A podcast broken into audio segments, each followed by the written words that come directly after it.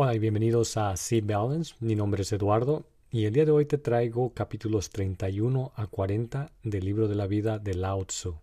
Comenzamos con capítulo número 31, Guerra nefasta.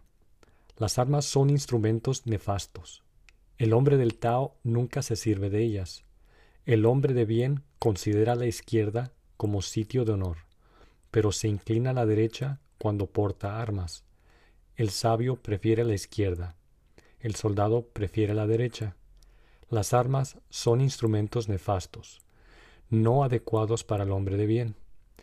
Solo las usa en caso de necesidad, y lo hace comedidamente, sin alegría en la victoria. El que se alegra de vencer es el que goza con la muerte de los hombres, y quien se complace en matar hombres no puede prevalecer en el mundo. Para los grandes acontecimientos, el sitio de honor es la izquierda y la derecha para los hechos luctuosos.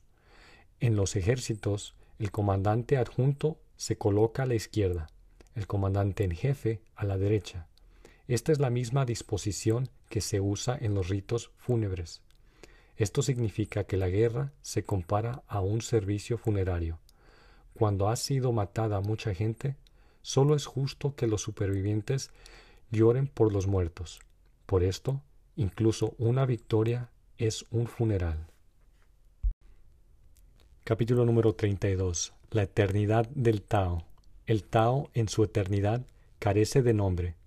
Aunque mínimo en su unidad, nada en el mundo puede subyugarle. Si los reyes se tornaran al Tao, los diez mil seres serían agasajados como huéspedes de honor el cielo y la tierra se unirían para llover dulce rocío. El pueblo sin gobierno por sí mismo se ordenaría con equidad. Cuando en el principio se dividió, dio formas a las diez mil cosas, y estas cosas se les dio nombres. Demasiados nombres ahora hay, llegando así la hora de detenerse para resguardarse del peligro. El Tao en el universo es comparable al torrente de un valle que fluye hacia el río y el mar. Capítulo 33. Discernimientos extrínsecos e intrínsecos. El que conoce a los demás es inteligente. El que se conoce a sí mismo es iluminado. El que domina a los demás es fuerte. El que se domina a sí mismo es poderoso. El que se contenta es rico. El que se esfuerza sin cesar es voluntarioso.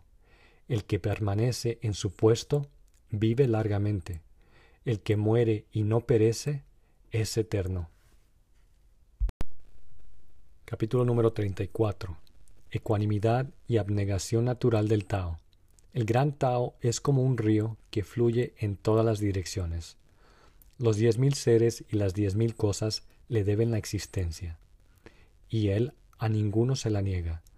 El Tao cumple con su propósito sin apropiarse de nada, cuida y alimenta a los diez mil seres sin adueñarse de ellos, carece de ambiciones, por eso puede ser llamado pequeño. Los diez mil seres retornan a él sin que los reclame, y por eso puede ser llamado grande. De la misma forma, el sabio nunca se considera grande, y así perpetúa su grandeza. Capítulo número 35. El Tao no es agradable, pero es útil. El que obtenga la gran forma original adquirirá el paradigma para el mundo. El mundo no sufrirá mal alguno y quedará en paz, prosperidad y equilibrio. La música y los manjares detienen al caminante, pero lo que exhala el Tao no tiene sabor. Se mira al Tao y no se complace la vista se escucha al Tao y no complace al oído. Se bebe del Tao y es inagotable. Capítulo número 36. El misterio oculto. Para que algo sea contraído, antes debe ser expandido. Para que algo sea debilitado, antes debe ser fortalecido. Para que algo sea destruido, antes debe ser levantado. Para que alguien obtenga algo, antes alguien debe haberlo dado. Este es el misterio oculto. Lo tierno y lo débil vencen lo duro y fuerte. Los peces no deben salir de las profundidades de las aguas, al igual que el reino no debe exhibir sus armas. 37. El deseo codicioso impide la evolución del mundo. El Tao, por su naturaleza, no actúa, pero nada hay que no sea hecho por él. Si los príncipes y los reyes pudieran adherírsele, todos los seres evolucionarían por sí mismos. Si al evolucionar aún persistiera el deseo codicioso, yo los retornaría a la simplicidad sin nombre. En la simplicidad sin nombre no existe el deseo. Sin deseos es posible la paz, y el mundo se ordenaría por sí mismo. Capítulo número 38.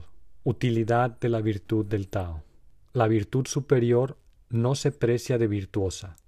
Esa es su virtud. La virtud inferior aprecia su propia virtud. Por eso no tiene virtud. La virtud superior no actúa por intereses personales. La virtud inferior sí actúa por intereses personales. La bondad actúa sin requerir de motivaciones para hacerlo. La justicia actúa, pero requiere de motivaciones para hacerlo. El ritual actúa y al no hallar respuesta la impone por la fuerza. Así, perdido el Tao, queda la virtud. Perdida la virtud, queda la bondad. Perdida la bondad, queda la justicia. Perdida la justicia, queda el ritual. El ritual es sólo la apariencia de la fe y la lealtad, pero es en realidad el origen de todo desorden y confusión. La precognición es sólo una flor del Tao y suele dar origen a la necedad. Así el sabio observa lo profundo y no lo superficial, se atiene al fruto y no a la flor, rechaza esto y prefiere aquello. Capítulo número 39. Unidad como base de la prosperidad, humildad como base de la grandeza. De las cosas antiguas, no faltan las que alcanzaron la unidad. El cielo alcanzó la unidad y se hizo diafano. La tierra alcanzó la unidad y se volvió tranquila. El chi alcanzó la unidad y se hizo poderoso. Los manantiales alcanzaron la unidad y quedaron colmados. Los diez mil seres alcanzaron la unidad y pudieron reproducirse. Los reyes y príncipes alcanzaron la unidad y se convirtieron en gobernantes soberanos del mundo. Todos ellos son lo que son en virtud de la unidad. Si el cielo no fuera diafano, estallaría en pedazos. Si la tierra no estuviera tranquila, se derrumbaría en fragmentos. Si los manantiales no estuvieran colmados, se secarían. Si el chi no fuera poderoso, dejaría de existir. Si los diez mil seres no pudieran reproducirse, acabaría por extinguirse. Si los reyes y príncipes no fueran los gobernantes soberanos, vacilarían y caerían sus imperios. Por esto, lo humilde es la raíz de la nobleza. Por sobre el pueblo se funda la aristocracia. Es por esto por lo que los reyes y príncipes se dominan a sí mismos. El desvalido, el ignorante, el indigno. Esto es porque ellos saben que dependen del humilde. Por lo tanto, el honor máximo es de aquel que no pretende. El sabio no prefiere ser como el jade, sino como el más vulgar guijarro. Capítulo 40. La mutabilidad del Tao. La transmutación de los contrarios es el movimiento del Tao. La flexibilidad es la manifestación del Tao. Los diez mil seres han sido del ser y el ser ha nacido del no ser.